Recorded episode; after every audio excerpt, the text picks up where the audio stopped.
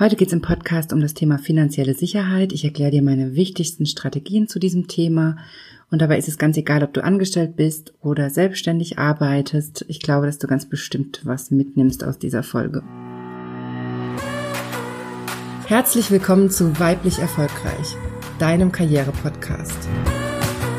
Hier geht es darum, wie du deiner Karriere einen neuen Kick gibst und endlich zeigst, was du kannst. Ich wünsche dir ganz viel Spaß bei dieser Episode.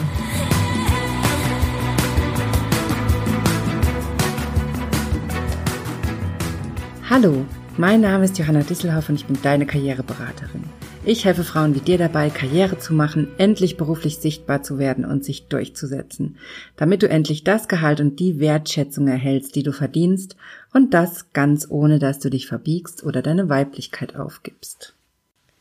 Hallo, schön, dass du eingeschaltet hast. Ich freue mich sehr, dass du heute dabei bist. Und das ist übrigens schon die 33. Folge im Weiblich Erfolgreich Podcast.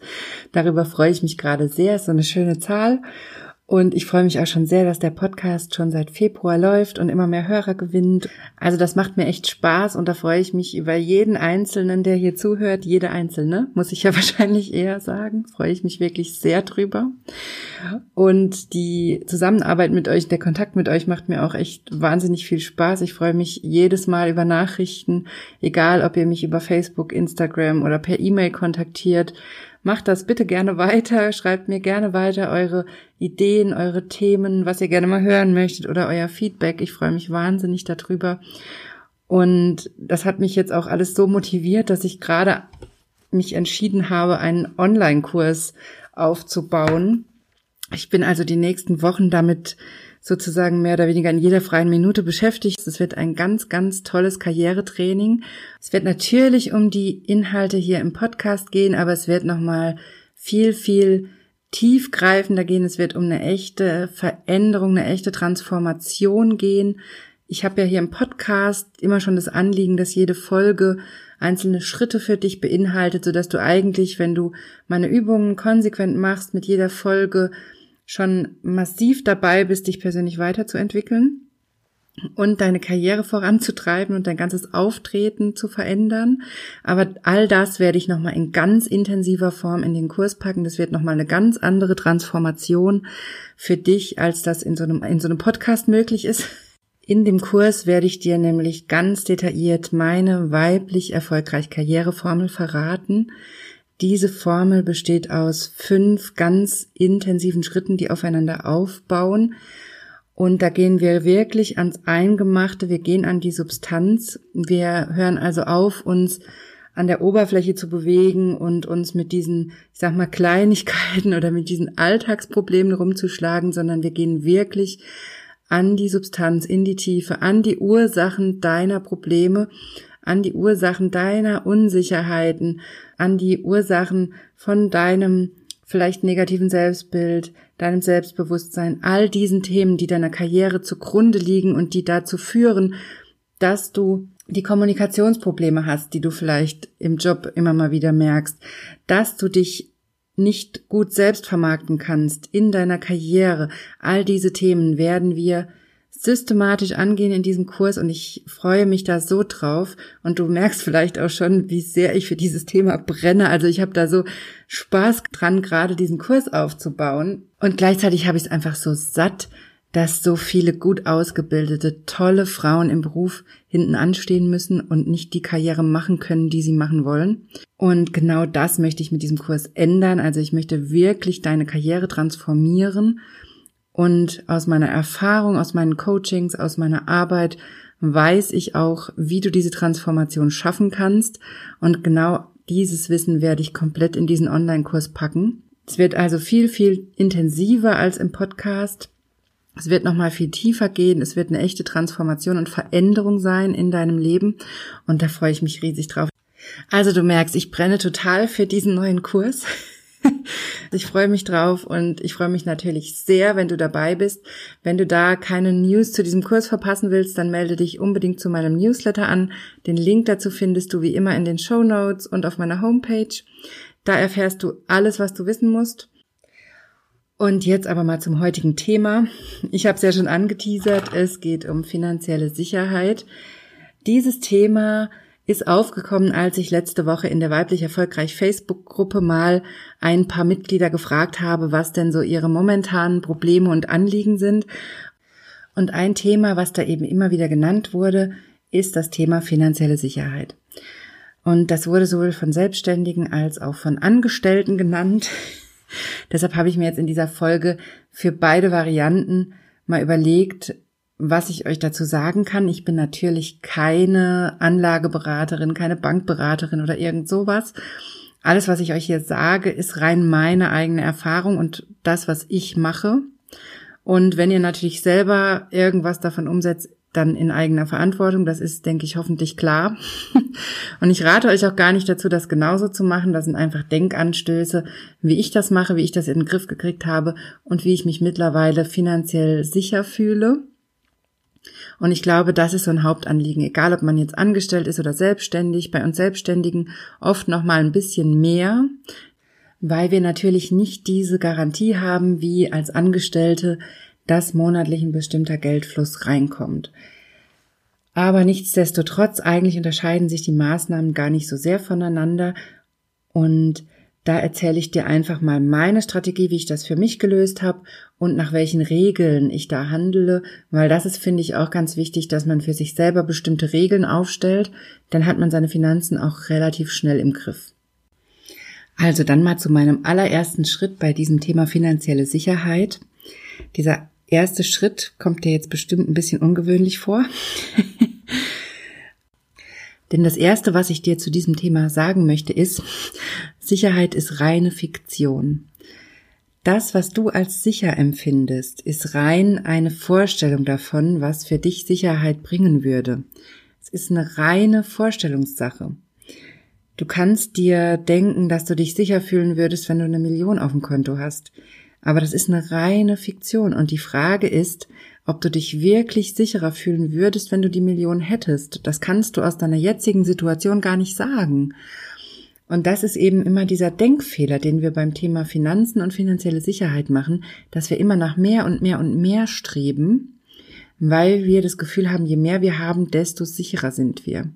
Aber, und das ist oft der Denkfehler, wenn man das zum Beispiel mal mit dem Thema Besitz vergleicht, da könnte man ja auch sagen, je mehr du besitzt, desto sicherer bist du. Wenn du ein Haus besitzt, ein schönes Auto und was weiß ich, was man noch alles besitzen kann, ganz viel Schmuck, vielleicht sogar Goldbarren im Safe im Haus oder keine Ahnung, was man so besitzen könnte, könnte man sagen, das führt, je mehr man besitzt, zu mehr Sicherheit. Aber genau das ist aus meiner Sicht der Denkfehler, denn je mehr du besitzt, desto mehr kannst du auch verlieren. Und das mag jetzt vielleicht trivial klingen und du fragst dich, warum ich dir das hier erzähle. Das ist ganz einfach. Wir Menschen sind nämlich eben nicht so rational, wie wir immer denken. Und aus psychologischen Studien wissen wir, dass alles, was wir besitzen, in unserem subjektiven Wert enorm steigt. Das ist mal der eine Mechanismus. Das, was wir besitzen, was uns gehört, hat für uns einen subjektiv sehr, sehr hohen Wert. Deshalb fällt es uns auch oft so schwer, die Dinge auf dem Flohmarkt zum Beispiel günstig wieder zu verkaufen. Und wir verhandeln da Preise, die vielleicht nicht realistisch sind. Das ist der eine Mechanismus, dem wir Menschen unterliegen, dass Dinge, die wir besitzen, für uns wertvoller erscheinen als Dinge, die uns nicht gehören. Das ist das eine. Und der andere wichtige Denkfehler oder Mechanismus oder wie auch immer man das nennen möchte, ist der, dass wir Menschen immer dazu tendieren, einen Verlust zu vermeiden, anstatt einen Gewinn zu erzielen. Also es ist für uns immer gefährlicher sozusagen etwas zu verlieren, als dass wir bereit wären, ein Risiko einzugehen, um etwas zu gewinnen. So, also wir werden immer eine Strategie wählen, die den Verlust vermeidet. So im Normalfall. Es gibt natürlich die Spieler unter uns, in Anführungszeichen, die fahren eine andere Strategie, aber der Großteil ist auf Sicherheit bedacht. Und diese zwei Mechanismen muss man einfach kennen, wenn es um das Thema finanzielle Sicherheit geht. Und daran wird deutlich, was das für ein schwieriges Thema ist und wie, sage ich mal, subjektiv diese Wahrnehmung ist. Also wir haben die Vorstellung, dass wir viel besitzen müssen und alles, was wir besitzen, wird für uns wertvoller. Und gleichzeitig sind wir extrem verlustvermeidend orientiert. Also wir werden immer alles tun, um einen Verlust zu vermeiden. Und das treibt uns natürlich massiv in die Enge. Wenn es jetzt zum Beispiel um Besitz geht, denn wenn es um finanzielle Sicherheit geht, ist man ja auch schnell bei der Frage, wie stellt man finanzielle Sicherheit her? Die kann man natürlich auf dem Bankkonto haben, aber für viele ist es natürlich auch das Eigenheim oder die eigene Wohnung, so dass im Prinzip der Lebensraum gesichert ist, sage ich jetzt mal. Das ist ja für viele so Teil der finanziellen Absicherung. Also die meisten Strategien, die wir nutzen, um uns sicherer zu fühlen in finanzieller Hinsicht, sind darauf bedacht, Besitz anzuhäufen, Geld anzuhäufen, also mehr zu besitzen. Und das ist aus meiner Sicht ein Druckschluss, denn je mehr du besitzt, desto mehr kannst du verlieren. Ich will dir natürlich damit jetzt nicht sagen, dass du nicht in deine Zukunft investieren sollst, dass du nicht was zurücklegen sollst, dein Geld sparen sollst. Und ich will dir auch nicht ausreden, in ein Eigenheim oder in eine Eigentumswohnung zu investieren, ganz und gar nicht. Das sind alles sehr, sehr sinnvolle Strategien, wenn man sich das gut überlegt hat und wenn das zueinander passt und aufeinander abgestimmt ist. Ich möchte dich hier nur ein bisschen zum Nachdenken anregen, weil ich irgendwann auch die Erkenntnis hatte, dass der Besitz dich natürlich auch verpflichtet. Nicht nur, dass du, je mehr Besitz du hast, auch mehr verlieren kannst, sondern je mehr du hast, desto mehr zusätzliche Verpflichtungen entstehen auch und desto mehr Zusatzkosten.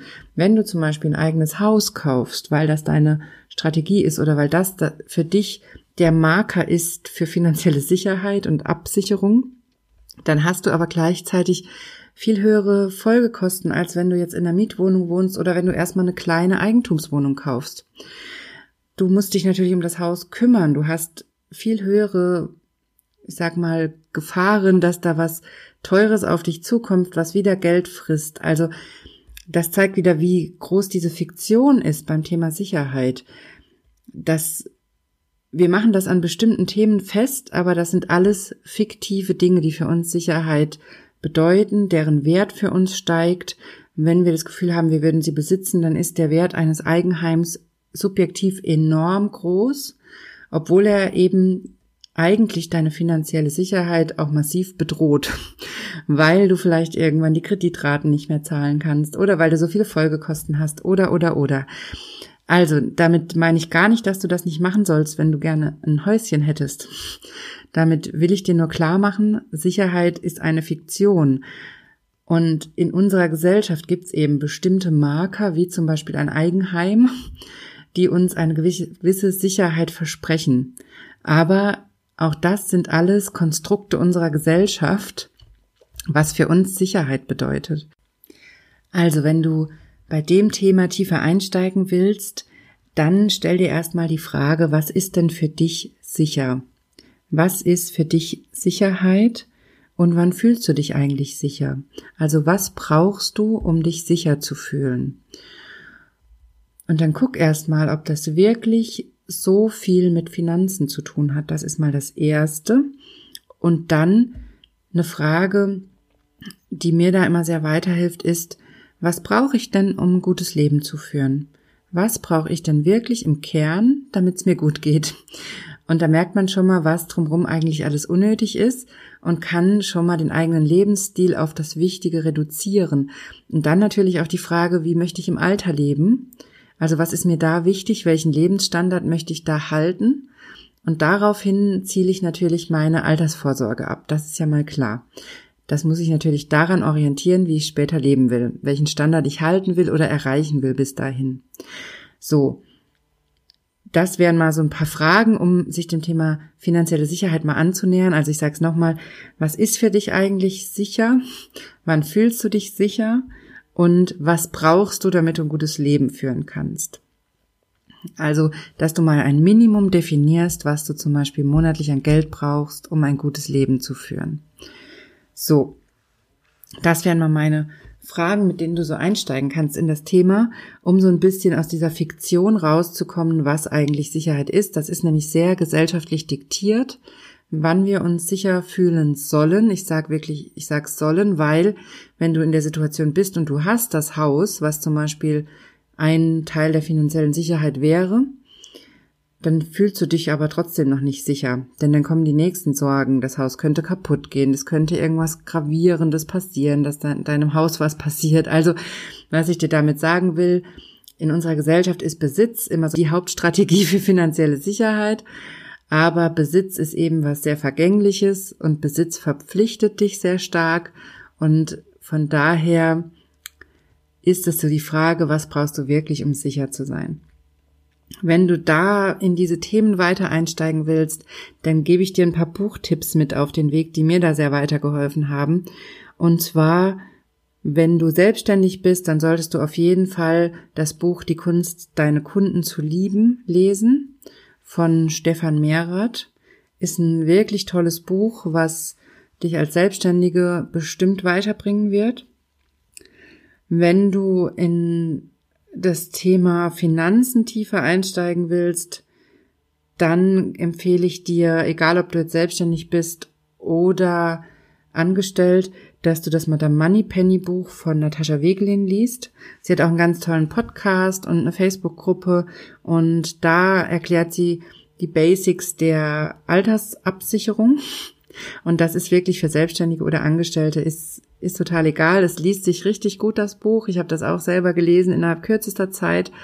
Sie erklärt wirklich von den Basics bis zu den in Anführungszeichen fortgeschrittenen Themen. Erklärt sie das sehr, sehr gut und sehr, sehr simpel, sehr gut lesbar. Das lohnt sich auf jeden Fall, um einzusteigen. Was auch in diese Richtung geht, ist das Buch Money von Tony Robbins. Das ist aber ein bisschen schwieriger zu lesen und ist auch sehr, sehr dick. Und ich glaube, für den Einstieg ist das Madame Moneypenny Buch tatsächlich einfach viel spannender und schneller zu lesen und alltagstauglicher, würde ich jetzt mal sagen. Und was ich selber auch gerade noch am Lesen bin, ist das ETF-Buch von Stiftung Warentest Finanztest. Da wird nochmal ganz genau erklärt, wie man mit ETFs, also mit Aktienfonds, seine Altersvorsorge plant. Das hilft mir auch gerade sehr weiter bei diesem Thema, dieses Buch. Und was ich selber gemacht habe, weil ich da auch unsicher war am Anfang meiner Selbstständigkeit, war ein Coaching bei einer Beraterin. Und da ist auch immer die Strategie, wenn du da jetzt natürlich zur Bank gehst und dich beraten lässt, dann verkaufen sie dir die Produkte, die sie selber im Angebot haben und die kosten meistens viel Provision. Und ich habe damals vor zwei Jahren habe ich das, glaube ich, gemacht, selber investiert in eine unabhängige Finanzberaterin, die mit mir eine Altersvorsorgestrategie für meine Selbstständigkeit erarbeitet hat. Das hat mir tatsächlich sehr viel finanzielle Sicherheit gebracht. Das hat mich sehr beruhigt, es hat viel Licht ins Dunkel gebracht und hat mir eben geholfen, mir die Ängste zu nehmen, was die Altersvorsorge als Selbstständige betrifft.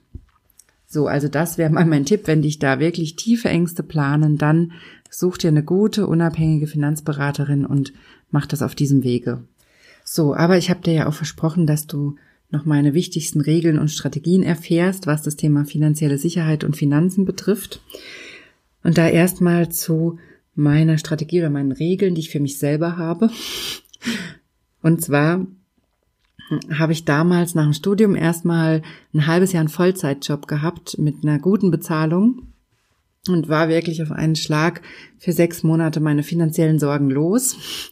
Und ich kam damals aus dem Studentenleben. Ich war es ja überhaupt nicht gewohnt, so viel Geld zu haben und hatte eben auf einen Schlag wirklich gut verdient. Und damit kam ich natürlich super klar. Ich habe in der Zeit auch sehr viel sparen können. Ich konnte viel weglegen, weil ich natürlich so viel Geld als gerade noch Studentin gar nicht gebraucht habe. Ich habe auch immer noch in der WG gewohnt, in der ich vorher gewohnt habe. Und das ja, ich habe so viel Geld einfach nicht gebraucht und war es aber dann gewohnt, in diesen sechs Monaten einfach viel Geld zu haben.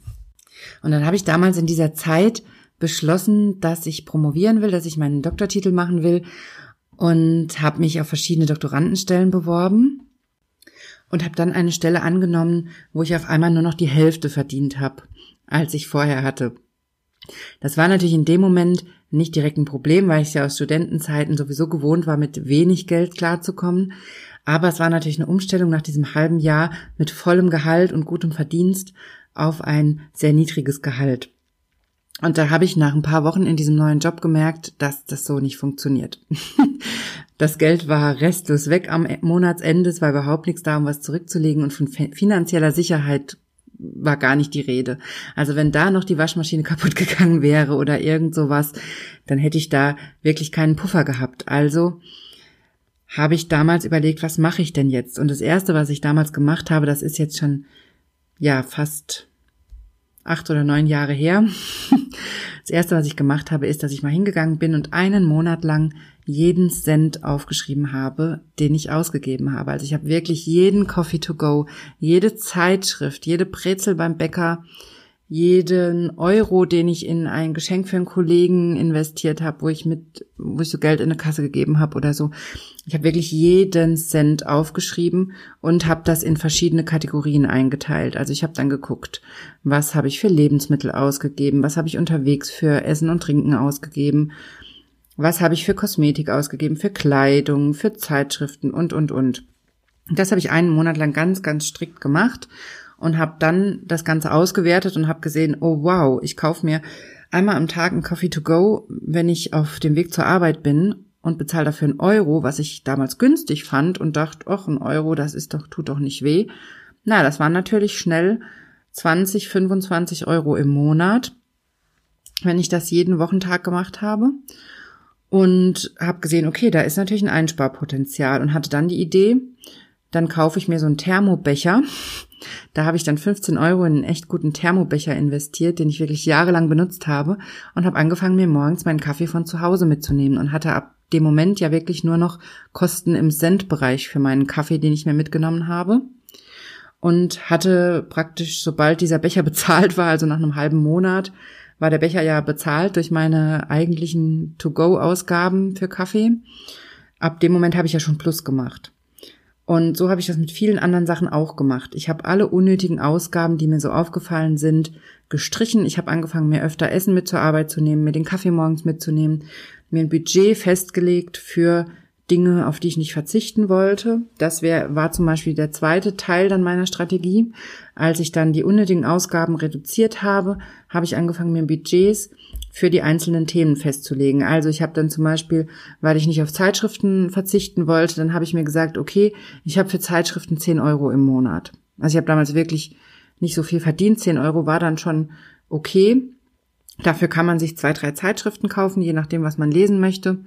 Und dann habe ich mir das eben genau überlegt, welche Zeitschriften ich kaufe und habe nicht einfach aus Lust und Laune irgendwelche Zeitschriften gekauft. Und wenn man mal ehrlich ist, man liest sie doch nicht so, wie man das immer im Kiosk denkt.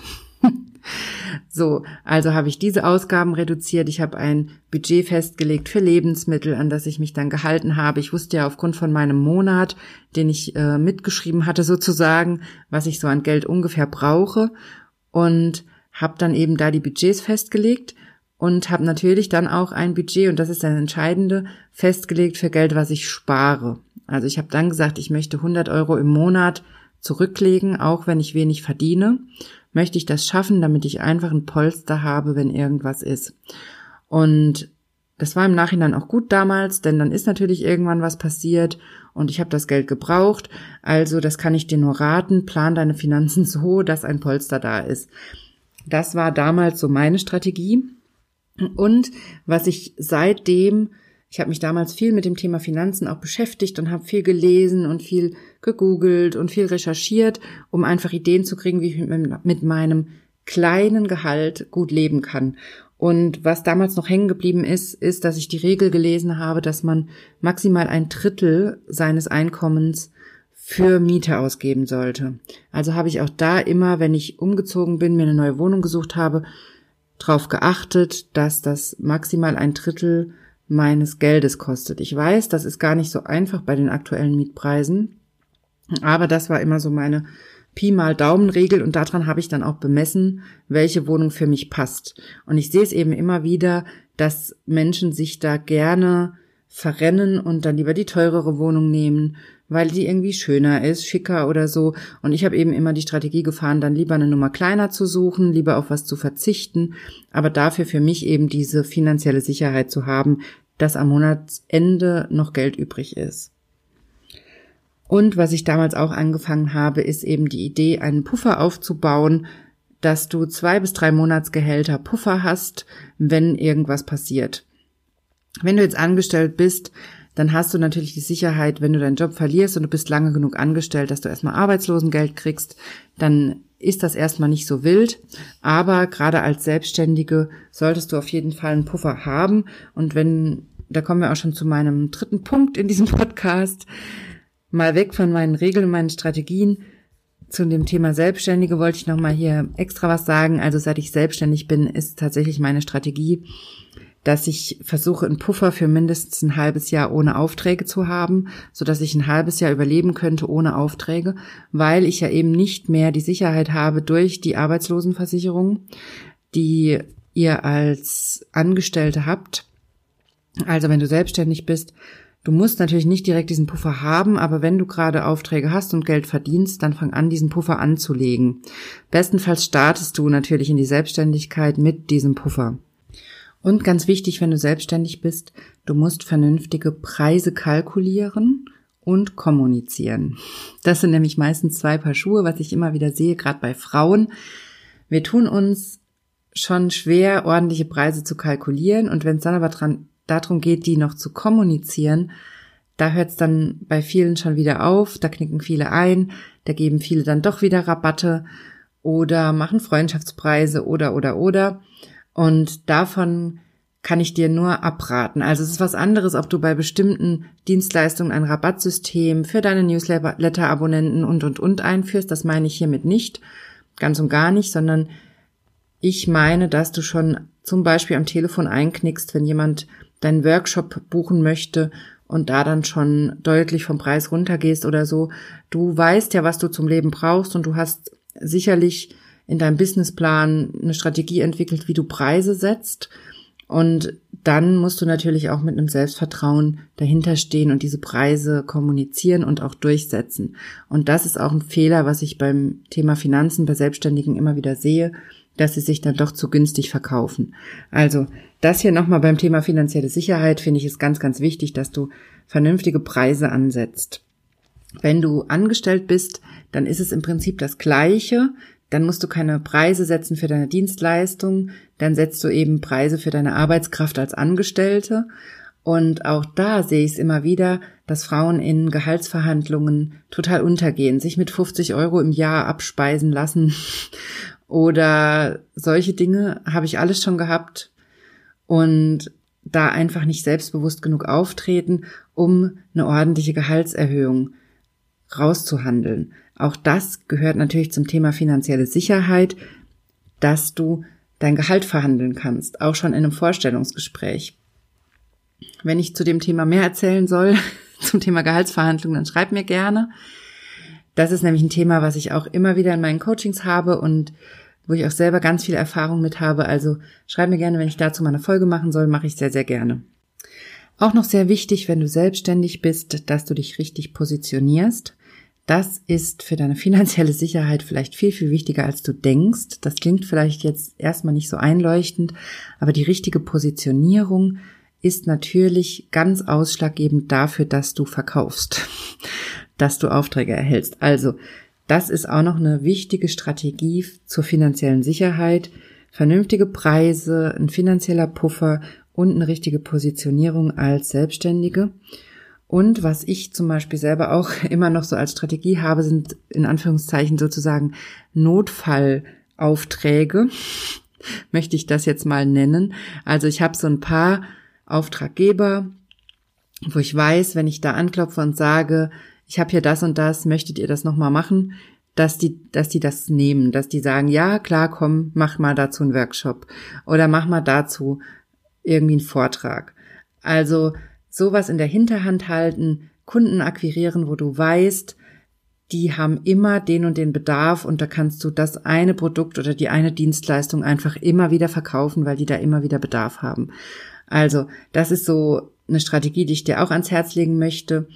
Oder was ich da auch als meine Strategie entwickelt habe, ist die Idee, dass ich erstmal in meiner Selbstständigkeit ein Grundeinkommen erziele, von dem ich leben kann. Das war so mein erster Schritt in der Selbstständigkeit. Und das würde ich dir auch raten, bevor du deine persönlichen Träume verwirklichst, weil wir Frauen, wir sind doch sehr oft in solchen Träumen verhaftet. Das möchte ich dir auch gar nicht absprechen. Du sollst Visionen haben, du sollst Ziele haben, du darfst gerne träumen. Aber bleib in deiner Selbstständigkeit erstmal auf dem Boden und schaffe dir Aufträge, die dir dein Grundeinkommen sichern. Und wenn du die hast und wenn die laufen, dann kannst du den nächsten Schritt gehen und weiter an deinen größeren Zielen, an deinen Träumen und Visionen arbeiten. Das auf jeden Fall, aber schaffe dir die Sicherheit, indem du ein Grundeinkommen generierst, von dem du leben kannst. Wie das geht, wie das bei dir funktioniert, das kann ich dir natürlich so pauschal nicht sagen. Da gehört natürlich ein längeres Coaching dazu, wo du guckst, was deine Strategie sein kann, was dein USP ist, was deine Positionierung ist. Das wäre jetzt hier im Podcast alles viel zu kurz gegriffen und das ist auch gar nicht meine Baustelle als Karriereberaterin, sondern das ist nur so eine Idee, wenn du merkst, okay, du bist da gar nicht richtig positioniert und du hast gar kein solides Grundeinkommen durch deine Selbstständigkeit, dann würde ich dir einfach raten, da nochmal hinzugucken. Also nochmal einen Schritt zurückzugehen und zu gucken, wie kannst du denn ein solides Grundeinkommen generieren, bevor du dann die nächsten Schritte gehst. Und auch noch ein ganz, ganz wichtiges Thema. Ich spreche es nur kurz an, weil der Podcast jetzt hier schon so lang ist und ich natürlich auch keine Finanzexpertin bin. Aber ich sehe es immer wieder bei selbstständigen Frauen, dass sie Investitionen nicht richtig planen oder nicht bereit sind, wirklich zu investieren in ihr eigenes Business. Mich hat bisher jede große Investition, die ich getätigt habe, wirklich weitergebracht. Ja, man zittert am Anfang, wenn man vierstellige Summen in irgendwelche Dienstleistungen investiert. Ging mir genauso, aber hat sich jedes Mal derartig gelohnt und hat jedes Mal so einen Rücklauf gebracht, also mich wirklich weitergebracht und mir auch mehr Verdienst eingebracht. Also solche Investitionen planen, die machen dich finanziell unabhängiger und sicherer, wenn du sie richtig planst. Und ganz, ganz wichtig, Steuerrücklagen bilden. Denn das ist was, was dann auch vielen nach anderthalb Jahren oder so, wenn die erste Steuererklärung kommt, das Genick bricht. Also da auch auf jeden Fall drauf achten, dass du einen ordentlichen Steuerberater, Steuerberaterin hast und dass du genug Rücklagen bildest. So.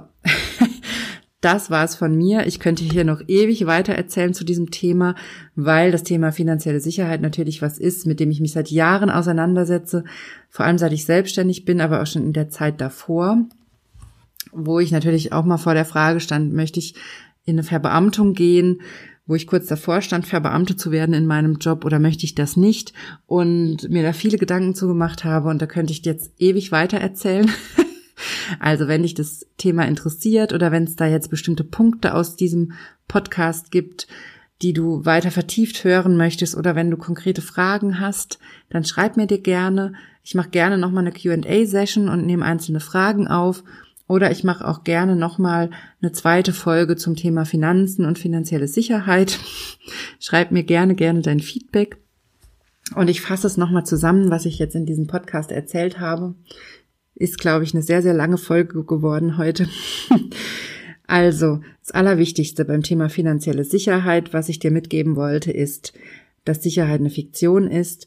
Wir halten das für sicher, was in unserer Gesellschaft als sicher propagiert wird und unterliegen da eben einigen Wahrnehmungsfehlern, wie ich es dir erklärt habe.